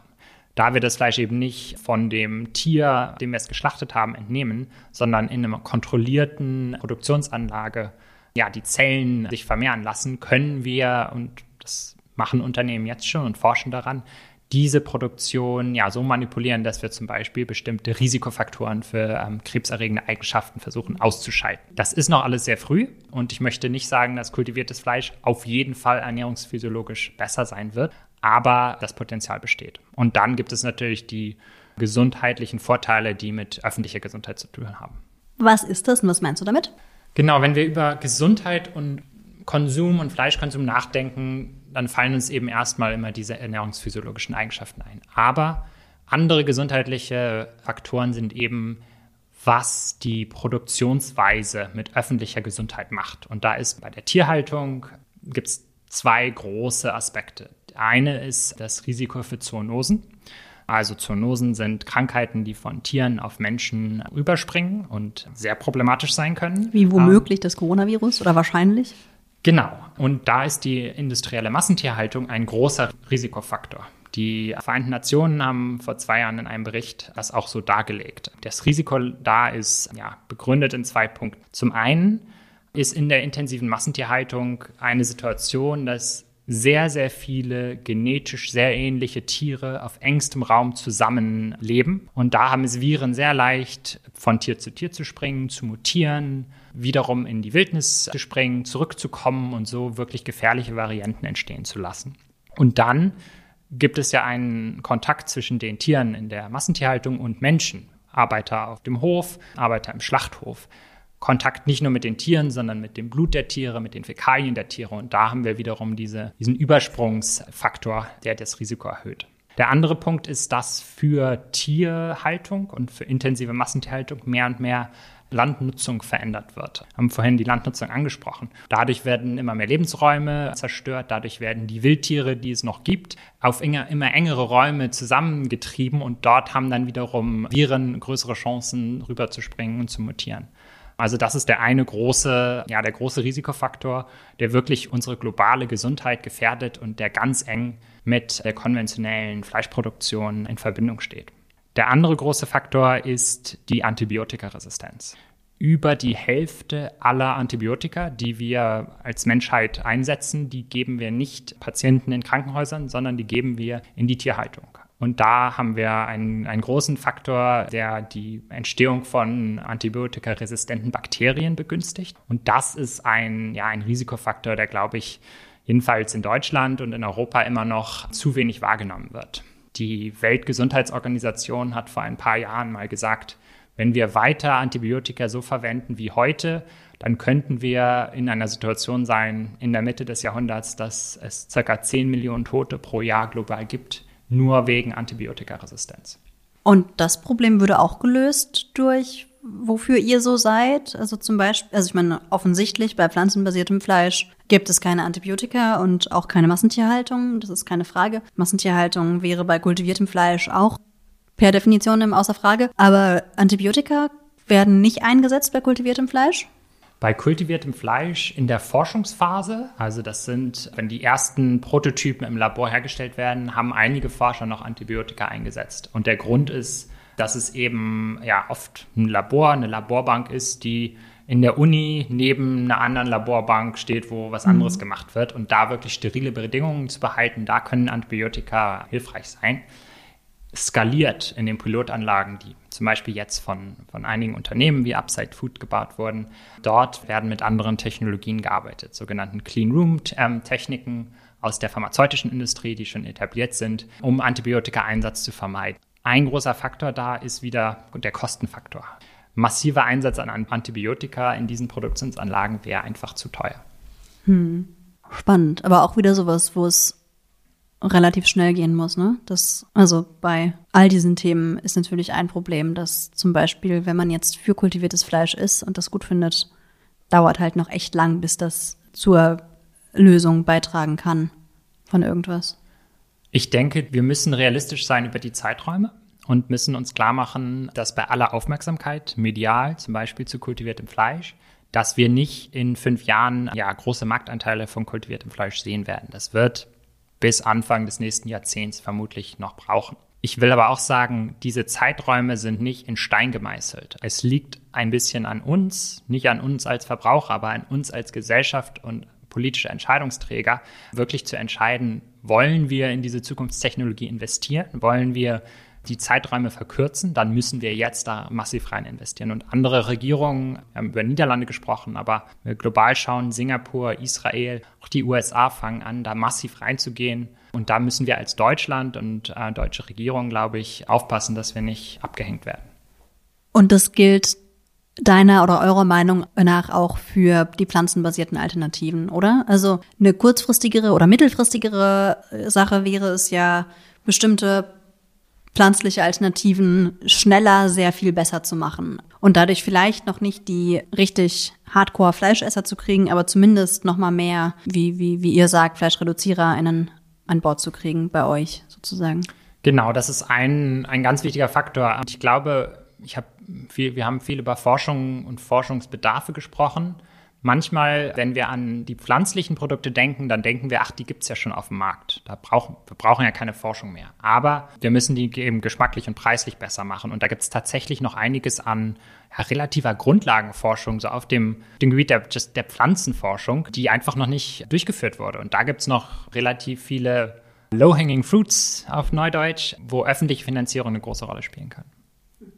Zum Schluss würde ich mich freuen, wenn du mir nochmal so einen kurzen Überblick gibst, wo wir eigentlich bei dem ganzen Themenbereich so stehen. Also was steht gerade so an? Gibt es irgendwelche interessanten Entscheidungen, die anstehen oder irgendwelche total crazy Unternehmen, die gerade aufregende Dinge tun, was man sich vielleicht mal angucken kann? Oder was ist gerade so der ganze Stand bei deinem Themenbereich? Das ist natürlich eine große Frage. Ich würde mal sagen, politisch sind wir in Deutschland gerade an einem sehr, sehr spannenden Moment. Du hattest den Koalitionsvertrag erwähnt, in dem ja, ein klares Bekenntnis zur Förderung von Alternativen und zur regulatorischen Zulassung steht. Das muss jetzt natürlich umgesetzt werden. Und die neue Bundesregierung hat sich in dem Koalitionsvertrag auch einige Hausaufgaben gegeben. Es soll eine Ernährungsstrategie geben, eine Startup-Strategie, eine Innovationsstrategie, eine Forschungsstrategie. Da sicherzustellen, dass in diesen strategischen Dokumenten alternative Proteine eine große, eine zentrale Rolle spielen, das ist die Voraussetzung, um dann tatsächlich auch die öffentlichen Investitionen durchzuführen. Also das ist eine große Baustelle, würde ich sagen, in Deutschland, aber auch eine große Chance. Auf europäischer Ebene, ja, da sind wir in dem Prozess, dass Forschungsförderung jedes Jahr neu verhandelt wird. Da sind wir sehr guten Mutes, dass Ende diesen Jahres die Europäische Kommission in ihrem nächsten zweijährigen Arbeitsprogramm zur Forschungsförderung auch alternative Proteine ja, zentral verankern wird. Und was passiert gerade so bei den Unternehmen? Gibt es da irgendwelche interessanten Entwicklungen, auf die du hinweisen möchtest? Ja, da passiert total viel. Es ist schwierig auszuwählen. Ein, wir haben viel über Skalierung gesprochen. Wir haben viel über die Notwendigkeit, wirklich in größerem Maßstab zu produzieren gesprochen. Und da haben gerade vor nur zwei Wochen Eat Just, das amerikanische Startup, das das das erste war, das kultiviertes Fleisch auf den Markt gebracht hat, hat einen Kooperationsvertrag geschlossen mit einem großen Produktionsunternehmen in den USA über die nächsten sieben Jahre die mit Abstand größte Produktionsstätte für kultiviertem Fleisch zu schaffen. Und ich würde sagen, Unternehmenskooperationen, die sind spannend. Deutsches Chemieunternehmen Wacker, sehr große, lange Geschichte und Expertise, hat sich vor kurzem zusammengetan mit einem israelischen kultiviertem Fleisch-Startup, Aleph Farms, um tierfreie Nährmedienlösungen zu entwickeln. Und das sind so die Kooperationen. Also Nährmedium ist das, was bislang Kälberserum hätte sein. Also, genau, also ja. Nährmedium fürs Zellwachstum zu entwickeln. Ja. Und das sind so die, ja, die horizontalen Kooperationen zwischen Unternehmen. Das wird ganz wichtig sein für die Skalierung von kultiviertem Fleisch. Das sehen wir eben auch im Präzisionsfermentationsbereich, dass zum Beispiel Unternehmen aus der pharmazeutischen Industrie da rein investieren und da reingehen. Die bringen auch die Expertise mit. Die haben ähnliche Produktion eben für Medikamente schon seit langem gefahren und das ist genau das, was wir brauchen für die Skalierung. Genau, letzte Frage.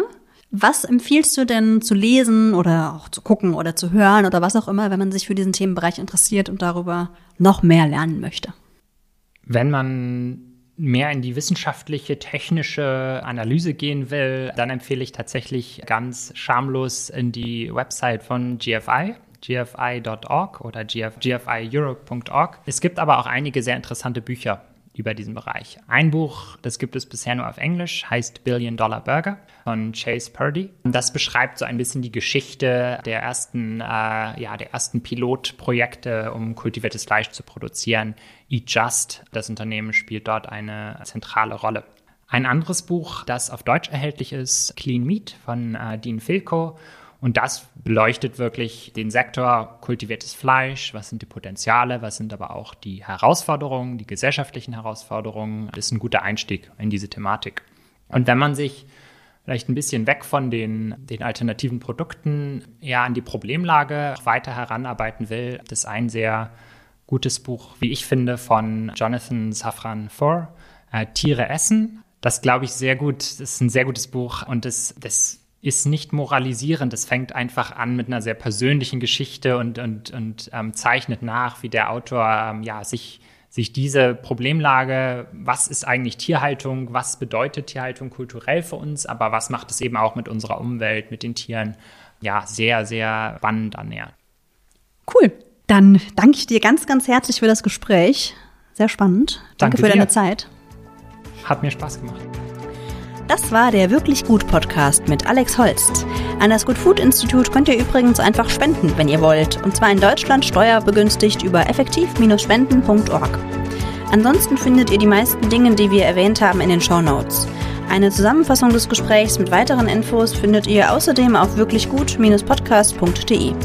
Ich freue mich sehr auf Feedback, Fragen und Themenvorschläge per Mail an hallo at wirklichgut-podcast.de oder bei Twitter unter wirklich-gut.